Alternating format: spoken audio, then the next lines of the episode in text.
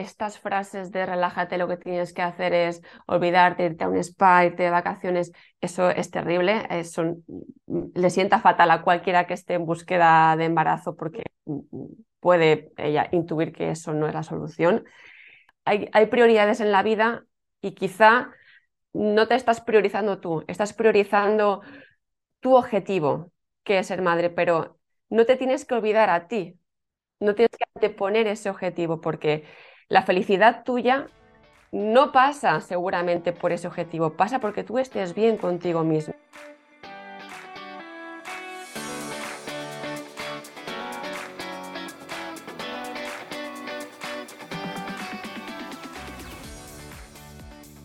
Bienvenida al podcast F de Fertilidad. He creado este programa para que tú y yo podamos escuchar diferentes historias contadas en primera persona sobre las diferentes formas de crear una familia. No hablamos suficiente sobre los retos de la fertilidad. Damos por hecho que cuando estemos listas para tener hijos será fácil, pero no siempre es así. El camino puede ser largo, caro, confuso y lleno de dudas, desilusiones y dolor. Este podcast va de pérdidas gestacionales, de infertilidad, de pruebas y tratamientos de reproducción asistida, de donación de óvulos y esperma, de acogida y adopción, de crianza monoparental, de fertilidad LGBT, de la decisión de vivir sin hijos, de los costes económicos, del estrés que genera o del impacto que llega a tener en la felicidad, el bienestar o las relaciones. En definitiva, este podcast va de las formas menos tradicionales de formar una familia y cubre todas las experiencias sin filtros ni prejuicios. Los finales felices, las situaciones tristes que aplastan el alma y los que aún están en el limbo. Yo soy Isa, tu anfitriona, y espero ayudarte con este programa a descubrir que no eres la única y que no estás sola. Encuéntrame en Instagram con la cuenta F de Fertilidad. Escucha el podcast F de Fertilidad en tu app de podcasting favorita y suscríbete para no perderte nada.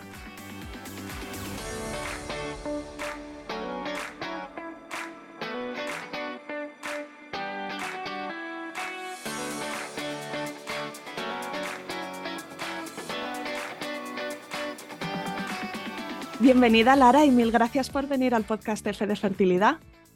Muchas gracias a ti y Isabel por darme la oportunidad de estar aquí. Si te parece, preséntate primero y cuéntame pues de dónde eres, dónde vives, a qué te dedicas y cuántos sois en tu familia. Muy bien, pues me llamo Lara, yo soy de Alicante, eh, aunque ahora por circunstancias de la vida vivo en un pueblecito pequeñito de Tarragona. En mi familia somos tres, mi marido, que es, eh, es, de Barcelona y por eso estamos aquí ahora en Cataluña, y mi hija de cinco años, Asia. Me dedico a, ayudar a las mujeres que están pasando por un proceso de búsqueda de embarazo a que lo vivan de manera consciente, de manera relajada, desde el yoga y el mindfulness. Yo, eh, mi experiencia laboral se remonta hace, bueno, pues cuando empecé, cuando empecé a trabajar, la vida me situó en eh, el mundo de la reproducción asistida. Por circunstancias de la vida, bueno, yo estudié traducción e interpretación, pero bueno, acabé en una clínica porque entré en el departamento internacional, entonces yo me encargaba de, y hablo en pasado porque mm, durante 15 años este ha sido mi trabajo y desde hace un año y pico así ya, ya lo dejé pero mi trabajo consistía en atender a las pacientes que venían, en, este caso extranjeras, a someterse a tratamientos de reproducción asistida.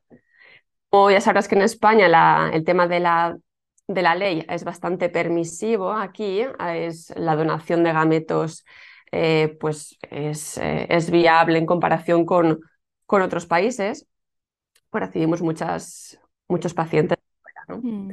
Y también quizá por un motivo económico, porque aunque la reproducción asistida en una clínica privada es una inversión gigante, eh, eh, comparada con otros países, ¿no? que donde a lo mejor se está hablando de tres o cuatro veces más el desembolso económico, y yo entiendo que, que, hay gente que viene de Estados Unidos, por ejemplo, a hacerse tratamientos de reproducción aquí, porque ciertas cosas las podrían hacer aquí que quizá allí no se puede, porque es eh, más barato y también porque tenemos bastante fuerza, me parece, a nivel investigación y desarrollo de nuevas técnicas. Sí, sí, sí, está muy, muy a la cabeza, ¿no? En, este sentido también. Incluso te diría mm, turismo reproductivo, porque aprovechan también España para venir aquí a hacer un poco conjunto de, ¿no? de, vacaciones. Pues digamos que yo eh, vivía el proceso desde, desde el primer momento, desde el contacto con la clínica para, eh, informarse.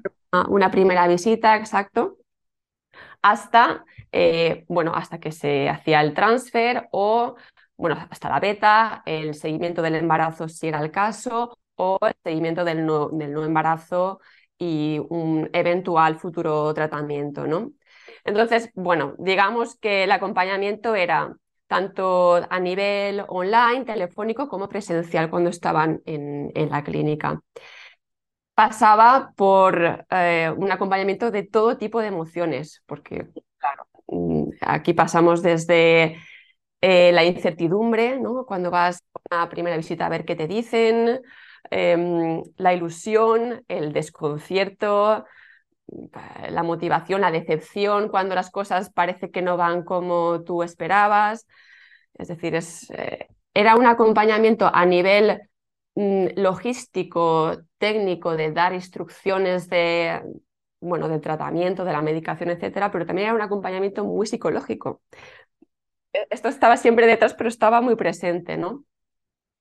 era muy, muy consciente de ese carrusel de emociones por el que se pasa eh, cuando, bueno, cuando pasas por un tratamiento de, reproducción asistida. ¿no? Cada vez más, además, las pacientes me daba cuenta de que demandaban más apoyo emocional y psicológico, más terapias complementarias como la acupuntura, como masajes eh, relajantes, antes y después del transfer. O sea, que te preguntaban, por ejemplo, si convenía, si sabías si era eficaz y si tenías quizá una recomendación de alguien a quien pudieran ir. Exacto. Bueno, incluso también hay muchos centros que ya disponen de estos servicios en las clínicas o que contratan a, bueno, pues a, otros profesionales, ¿no? Y, y podemos recomendar desde de, la clínica, podemos derivar a a estas terapias o estos, bueno, estos servicios complementarios para un poco para apoyar ese bienestar emocional, ¿no? que, es, que es tan importante cuando pasas por, por estos procesos. Y Lara, me parece interesante, dices que trabajabas con, con las pacientes internacionales, solo con las internacionales, a veces también con las que eran de aquí. A ver, el 90% en mi caso era paciente internacional, pero también he trabajado con pacientes nacionales. Sí, sí. Entonces habrás visto similitudes, ¿no? Cosas que es que somos seres humanos y da igual si somos de un sitio o de otro, pues vivimos un proceso como este de una forma bastante parecida, pero quizá también hay diferencias en expectativas o en estilos o en nivel, nivel de información, no sé, quizá pues los que son de un sitio determinado son pacientes que vienen muy informados por la razón que sea. Cuéntame así un poquito lo que tú has visto. Bueno, mi experiencia, la verdad, yo trabajaba sobre todo con muchas pacientes del Reino Unido y me parecían bastante prácticas. A ver, mm, digamos que la experiencia que he tenido con mujeres eh, españolas eh, me e, son más, mm, bueno, como, ¿cómo decirlo? Mm, más, eh, preguntan más cosas, dudan más, se cuestionan.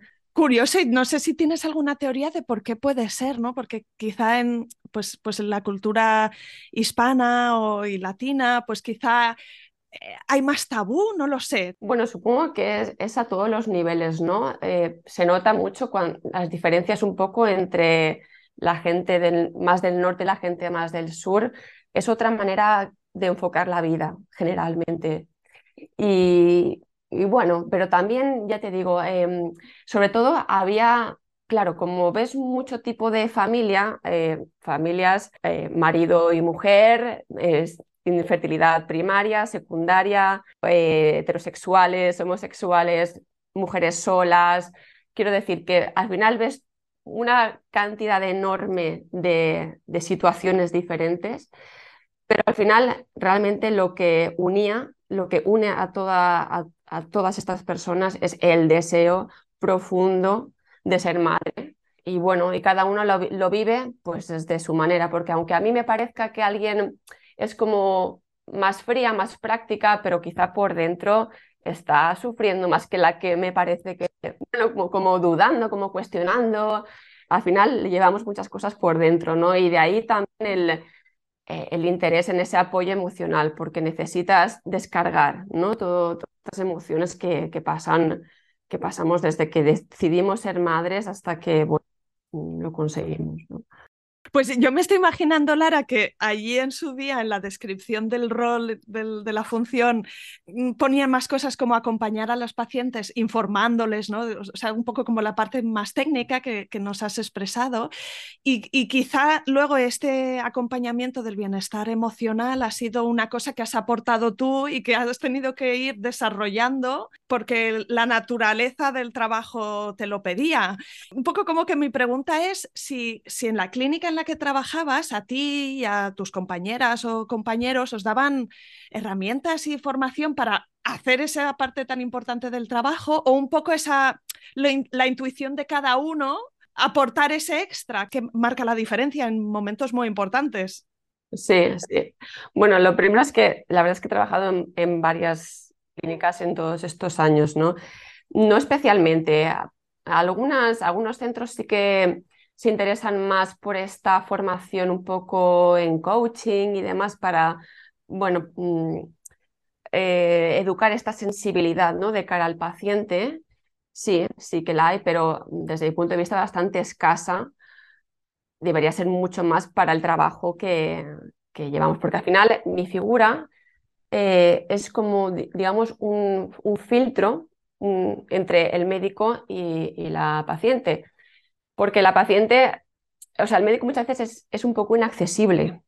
Parece que incluso mm, tenemos miedo de preguntar y entonces la figura de asistente al paciente lo que hace es pues romper un poco estos miedos, ¿no? Y te preguntan muchísimas cosas, pero claro, a nivel técnico, perfecto, pero estamos hablando de sentimientos, de, bueno, de muchas emociones en juego y efectivamente hay que desarrollar esta sensibilidad. Y bueno, eh, como yo también, la verdad es que en mi caso soy una apasionada del desarrollo personal desde siempre y practicante de yoga y de meditación, pues claro, me vino también eh, pues esta, esta, idea de poder ayudar a, las mujeres, pero desde esta otra perspectiva, ¿no? Desde, desde el yoga y la meditación, porque me parece que, bueno, que, que es una herramienta muy potente y, para cualquiera que le, que le resuene y que esté abierta ¿no? a, practicarlo, le puede venir muy bien. También empezó todo esto cuando yo misma pasé por mi propio proceso de, de búsqueda de embarazo. Tarde, desde que decidimos mi pareja y yo ser papás, hasta que me quedé embarazada, pues no sé si pasarían siete, ocho meses más o menos, que no es mucho, porque todo lo que sea menos de un año está dentro de lo normal. Posiblemente cuando vosotros tomasteis la decisión eras más consciente de la media, de que eso es normal, ¿no? O, de que puede haber, que puede haber una variación muy grande, porque eh, ¿no? Eh, entre las parejas que se quedan embarazadas en la primera regla, en la, en la primera, en el primer mes, en el primer ciclo, hasta las que tienen que pasar por muchos años de reproducción asistida, la variación ahí es enorme y a menudo no somos conscientes hasta que llega al punto de, de estar en el lado difícil. Totalmente, totalmente. Lo que pasa es que mm, una mujer desde que decide ser madre, desde la primera relación sexual que tiene con ese propósito, mm, ya es como que tu mente va hacia ahí. Y cada regla que te baja cada mes es una pequeña frustración. Empieza siendo pequeña, claro, y se va, y se va aumentando cada vez, ¿no? Que, que te baja la regla. El primer mes dices, ah, bueno, no pasa nada porque es muy temprano y claro, y tampoco no, todavía no quiero, ¿no? El segundo, pues un poco también, pero ya tercero, cuarto, ya como que empiezas a decir, bueno, a ver si voy a tener algún, algún problema, ¿no? Y es cierto que yo tenía mucha conciencia en este sentido, llevaba muchísimos años ya trabajando en, en, el sector.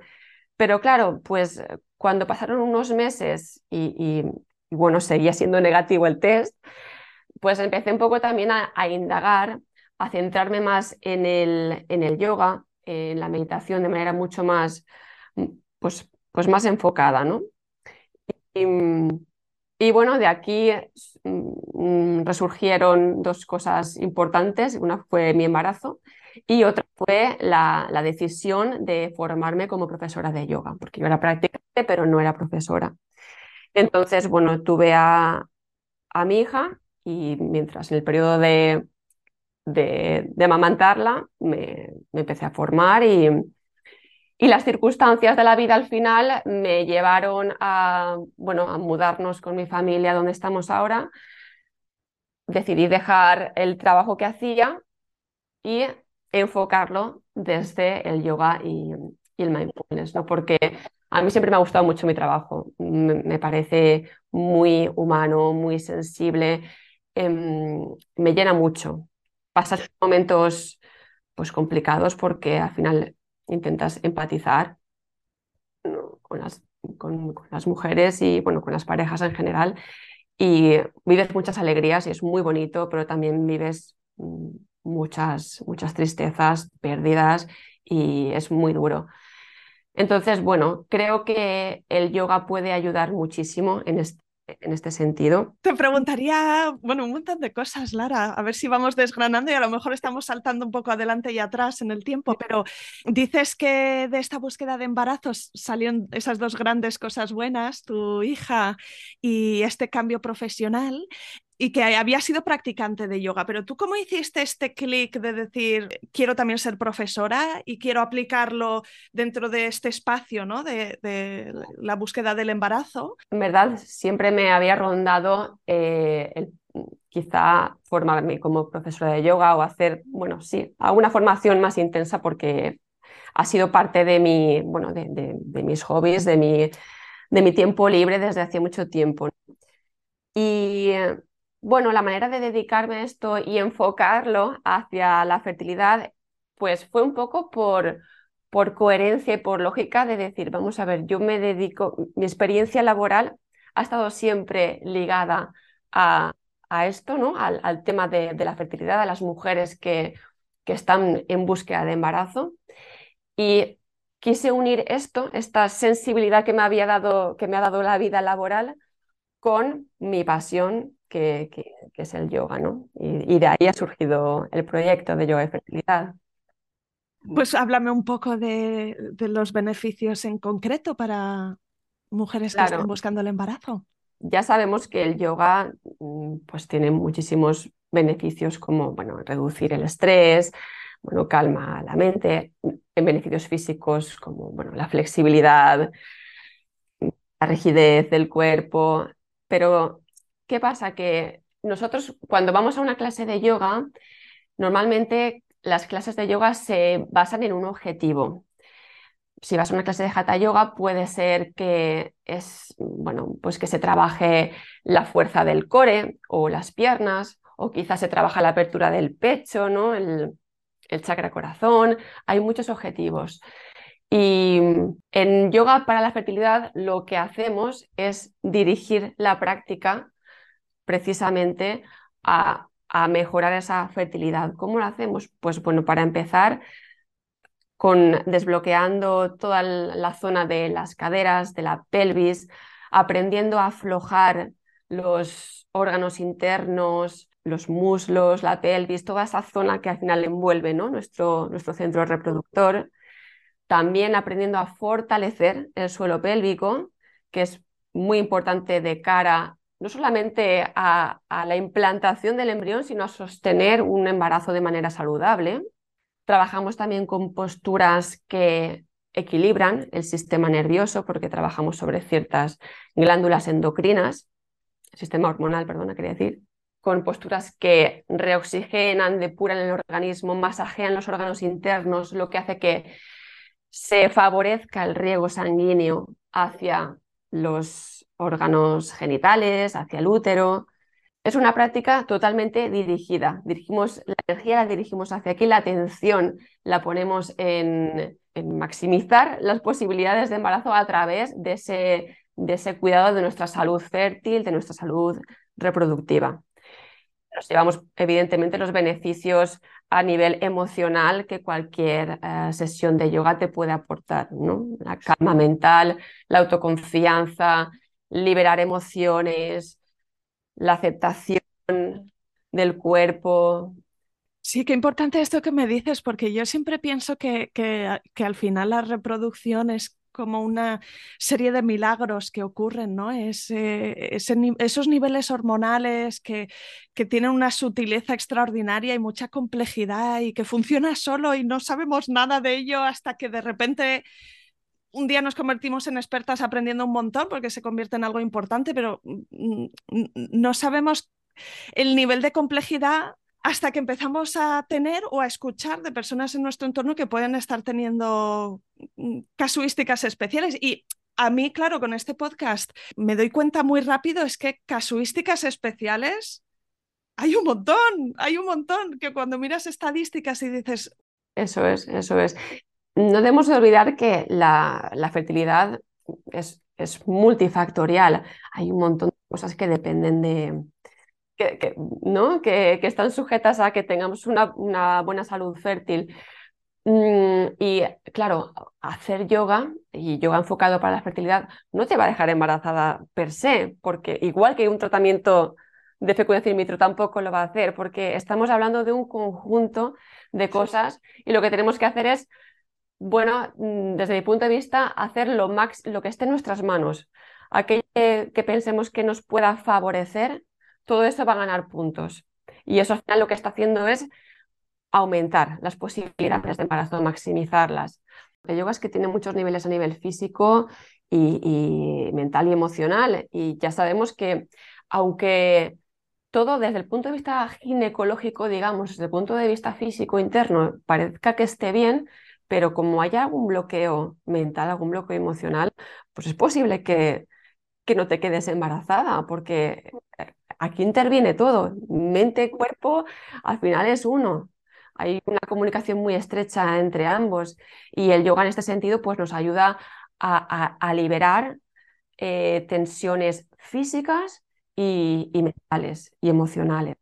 Por eso me parece bueno, una herramienta de acompañamiento pues, pues muy potentes. Es, eh, es, algo que, bueno, está muy bien los terapeutas, los psicólogos y, creo que cada una tiene que encontrar lo que mejor le venga para apoyar su búsqueda de embarazo cuando ésta se empieza a complicar. Pero me parece que en este sentido el yoga pues es algo que lo tenemos bastante a mano, ¿no? que se, se puede probar y, nada, darle una oportunidad y, sobre todo priorizar ese, ese, autocuidado, ponerte por delante. He, visto muchas mujeres dejarse arrastrar por tratamientos de reproducción asistida como si fuese, estuviesen enganchadas, es uno de otro y, casi sin pensar. Y, y desde esa fluidez y ese un poco despreocuparte y no focalizar tanto la atención en el problema, pues entonces es cuando surgen las cosas, ¿no? Y eso también es lo que busca un poco, un poco el yoga, el estar bien con una misma, la autoconfianza, la, la aceptación. Sí, porque el yoga de una manera quizá más sutil lo que hace también es exponerte, expone el cuerpo a posturas que no estamos acostumbradas a hacer y en ese sentido también estamos como liberándonos de, de, bloqueos, ¿no? de creencias limitantes. O sea, todo lo que haces a nivel físico en la exterior después se puede extrapolar a, a nivel ¿no? de, de, la vida, de cómo, de la actitud ante la vida. Se me ocurre también preguntarte que si echas la mirada atrás en esos 15 años que trabajabas en, en, las diferentes clínicas, si hay alguna historia, alguna situación como que recuerdas especialmente, no lo sé, pues porque te dio un gran aprendizaje o, o porque conectaste especialmente con la persona. Mm, pues se me ocurre ahora mismo una paciente que, mm, que vino con un, pronóstico bastante, bastante regular.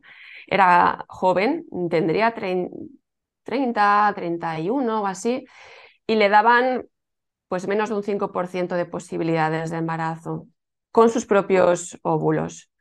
Una mujer tan positiva, que no, se cansaba, eh, tenía una actitud buenísima ante la vida, lo que pasa es que al mismo tiempo era como que estaba luchando porque hacía un tratamiento, no se quedaba, volvía a intentarlo, no se quedaba. Era como que muy optimista, pero llegó un momento que ella misma dijo, creo que tengo que parar. Es un poco lo que te comentaba antes, ¿no? Mm, a veces tenemos que un poco priorizarnos y quizá ella se estaba dejando arrastrar por, este movimiento ¿no? de reproducción asistida que a veces entras en un bucle y, y es como que te cuesta salir. Mm, el tiempo va pasando y tampoco te quieres dar ese, ese tiempo porque eso es como va haciendo tic-tac, ¿no? El reloj biológico. Pero se dio el, el tiempo, esta, esta paciente, y se, y se fue a India. Se fue, pero se fue en plan a un ashram, a bueno, hacer un poco de ayurveda, de yoga, y se quedó embarazada. Se fue con su marido, se quedó embarazada, pero no lo sabía porque ni siquiera lo podía sospechar. Se dio cuenta cuando volvió a su país, era también inglesa de Inglaterra, y claro, ella tenía reglas muy regulares y de repente, pues, pues nada, estaba embarazada después de haber hecho un montón de, de intentos en su país, en España. A nivel físico, a nivel ginecológico, desde el punto de vista médico, parece que las cosas pintan fatal, una reserva ovárica por los suelos y después de repente te das tu espacio, te pones por delante, te dedicas a ti, miras hacia adentro y, ostras, y, mágicamente las cosas suceden, ¿no? Me genera, no sé, cierto desasosiego, ¿no? Porque he oído a, a mujeres que dicen, les dicen esto, ¿no? Relájate, cuídate, si lo que tienes que hacer es relajarte, iros de vacaciones, que ya verás que, que, lo conseguís y de forma natural. Y que el comentario en sí mismo genera mucha presión, ¿no? Porque de alguna forma te está culpando que no eres capaz de sostener tu ritmo de vida como lo hace otra gente y que por eso es como... ¡oh! Totalmente, no, estoy, estoy, totalmente de acuerdo contigo y, y, estas frases de relájate, lo que tienes que hacer es olvidarte, irte a un spa, irte de vacaciones, eso es terrible, eso, le sienta fatal a cualquiera que esté en búsqueda de embarazo porque puede ella intuir que eso no es la solución. Esto simplemente es eh, un caso, un ejemplo de que hay veces que sí, que efectivamente hay bloqueos emocionales, hay, hay, hay prioridades en la vida y quizá no te estás priorizando tú, estás priorizando tu objetivo, que es ser madre, pero no te tienes que olvidar a ti, no tienes que anteponer ese objetivo, porque la felicidad tuya no pasa seguramente por ese objetivo, pasa porque tú estés bien contigo mismo. Entonces, al final, de lo que se trata es de ser feliz. Y ser feliz tienes que, lo tienes que intentar, sea con un hijo o sin un hijo. Al final, eh, puedes eh, tener una vida plena y esto no pasa por, no, tiene necesariamente que pasar por ser madre. Es cierto que cuando una quiere ser madre, escuchar esto, pues, pues tampoco no le, no le hace ninguna gracia porque piensas en, en, tu objetivo y tú lo que quieres es eso, quieres una familia, te imaginas, bueno, a tus churumbeles corriendo por la casa y, sueñas con eso. Y, y, es muy fácil hablar desde, pues desde mi punto de vista que yo pues soy madre y, no tengo este problema. Pero esto no, eh, esto no quita tampoco la sensibilidad y, la, bueno, el, el intentar transmitir que se puede ser feliz, se puede tener una vida totalmente plena sin ser madre. Ya, porque al final es una crisis, ¿no? Lo que hablábamos antes de cuestionar nuestra identidad, mm, sentir que, se, que, nos han quitado algo muy grande, que es una gran injusticia también. A veces es esta gran lección de, de cuidarnos más de lo importantes que somos, de, de que no vamos la última, claro. eh, de lo que nos merecemos mirarnos. Exacto, de ahí la importancia de, de, de, cuidar de nuestro bienestar emocional, porque eso nos, nos, va a permitir estar en paz con la vida. ¿Sabes? Al final, la vida son problemas y es verdad que unos son mayores que otros, pero si, si aprendemos a, bueno, a saber hasta dónde tenemos el control, porque hay cosas sobre las que, bueno, no podemos hacer nada, no están en nuestras manos, pero si aprendemos a aceptarlas, como parte de la vida, pues eso también nos da muchísima tranquilidad, muchísima paz interior. Entonces se trata de, es un camino, eh, no es fácil, es, muy, la teoría es curioso decirlo, ¿eh? pero es verdad que, que bueno, vivirlo, pues eh, es, es, es, muy, muy complicado. Y, pero justamente por esto es importante trabajar en una misma, trabajar el, el autoconocimiento y, y ese, esa salud ¿no? mental y emocional. Hay una frase que dijo alguien que era, debía ser muy listo, que decía, como dame la fuerza para cambiar lo que puedo cambiar, la compasión para eh, soltar lo que no puedo cambiar y la sabiduría para diferenciar las dos circunstancias, ¿no? Que tenemos que descubrir por nosotras mismas dónde está esa línea para nosotros entre seguir luchando por algo porque es de verdad importante, pero a lo mejor soltarlo durante un tiempo porque también eh, es importante para luego volver a ello, ¿no? Esa sabiduría para diferenciar cuándo tienes que poner quinta marcha y cuándo tienes que bajar marcha y ir en velocidad crucero, esto es lo más difícil. Totalmente, totalmente. Bueno, es que es así. Qué bien, pues entonces háblame un poco de cómo funcionan las sesiones que tú haces, porque haces clases de yoga y me parece que no están disponibles solo para personas que viven cerca de ti, en ese pueblo de Tarragona, sino en cualquier parte del mundo. Sí, sí, sí. Mm, sesiones, eh, también ofrezco sesiones online, sesiones uno a uno. En, estas sesiones trabajamos em, yoga y mindfulness enfocado en, la fertilidad, son sesiones eh, personalizadas. Y, bueno, eh, también estoy trabajando en un programa, un, curso para que también se pueda hacer em, al ritmo, ¿no? Al, ritmo que, que, una vea, con, bueno, con todas estas estos pasos importantes dentro de, dentro del yoga para la fertilidad, como son, como te he comentado antes, ¿no? Pues aprender a aflojar, a soltar, aprender a fortalecer el suelo pélvico, trabajar con, con posturas que favorecen el, el, riego sanguíneo hacia los órganos reproductores, un poquito todos estos pasos recopilados para que, bueno, mm, podamos hacer también pequeñas rutinas de, ¿no? de rutinas fértiles, vamos a decirle, porque quizás no es necesario, hay mucha gente, hay muchas reticencias eh, de mucha gente para hacer yoga porque, bueno, porque da pereza o no hay tiempo y a veces no necesitamos tampoco bloquear una hora y media para hacer una sesión, no, simplemente es intentar coger ese compromiso y, bueno, cada, cada día o, yo qué sé, dos o tres días por semana, según cada una establezca su, bueno, pues, pues su compromiso interno, dedicarte pues eso, hacer tu, tu mini rutina, ¿no? aprendiendo estas, estas pautas, ¿no? Estas pautas fértiles que lo que van a hacer es también conectar, o sea, que tú aprendas a conectar con, contigo misma, crear esa conciencia corporal y estarás preparando tu cuerpo para el embarazo y además recibiendo un apoyo a nivel emocional que te acompañe durante ese, ese camino de búsqueda. Qué guay, así que para las que son más independientes les puede venir mejor el programa y hacerlo en el horario que mejor les encaja.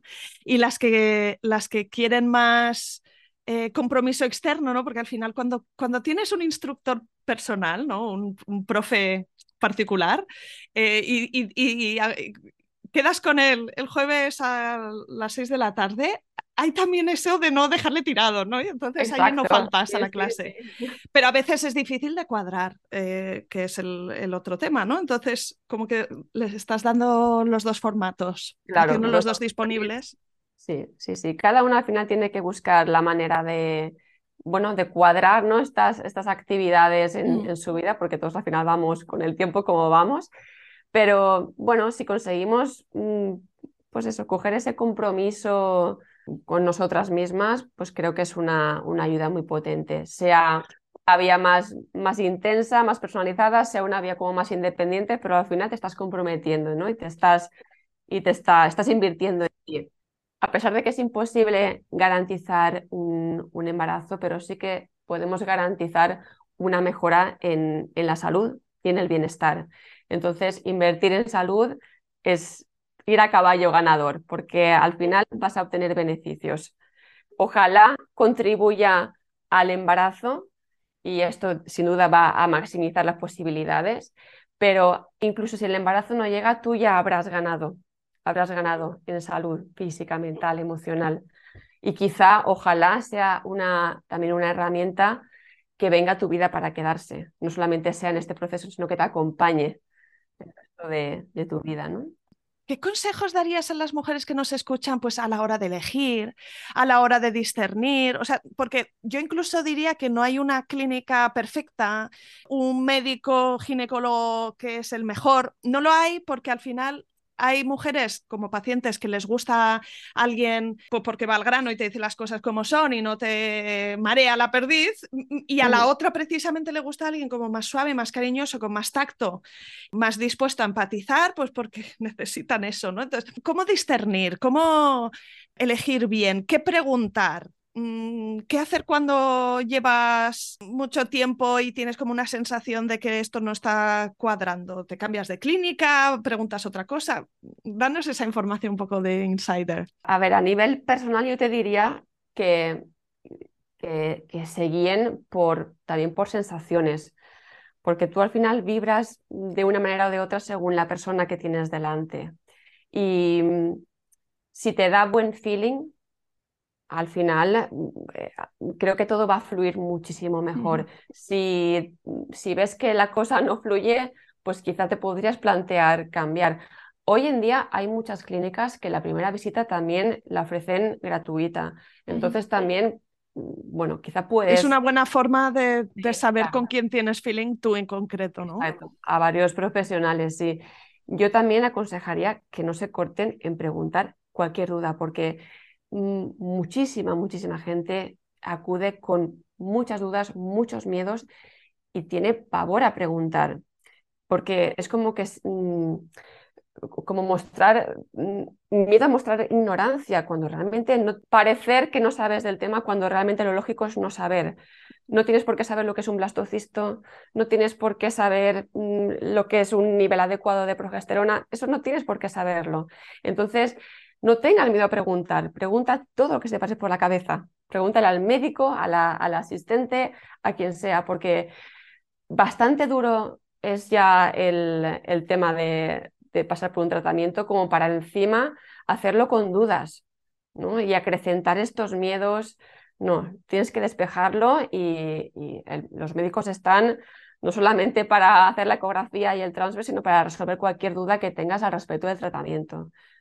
Entonces pregunta y, despeja todas las dudas y quédate con el profesional que más confianza te transmita. Además de eso, ¿tienes algún último consejo que quieres transmitirle a las mujeres que están escuchando o, algo que se haya quedado en el tintero? Que no descuiden su salud emocional, sobre todo, que se antepongan y, que, bueno, que luchen, que confíen que aprendan a, bueno, a aceptar también las cosas como vienen y, bueno, y que, y adelante, que con el, mucha suerte en, la búsqueda y que, que ah, bueno, que, que, se hagan, que hagan servir de todas las herramientas y de los profesionales que están a, a disposición para hacer de este camino, pues que sea lo más llevadero posible. Pues muchas gracias, Lara. Dinos dónde te podemos encontrar si queremos saber más de ti.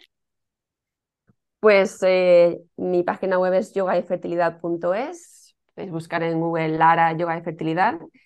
Y también tengo una cuenta de Instagram que es Yoga. Cualquier cosa, pues nada, me pueden contactar por, por correo o por, por Instagram. Y nada, estaré encantada de ayudar a cualquiera que, que quiera poner el yoga en su vida y, y ayudarle en este camino.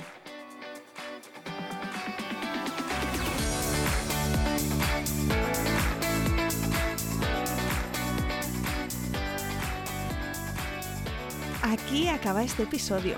Si te ha gustado, quiero pedirte tu ayuda. Ayúdame a dar visibilidad a historias como la de hoy. Recomiéndale a alguien el podcast F de Fertilidad Ayúdame con esta misión de arrojar luz sobre experiencias reales para que más personas encuentren y escuchen este programa. No dejes de escribirme un mensaje directo en Instagram Mi cuenta es F de Fertilidad y me encantará saber de ti. Cuídate mucho, nos vemos la semana que viene.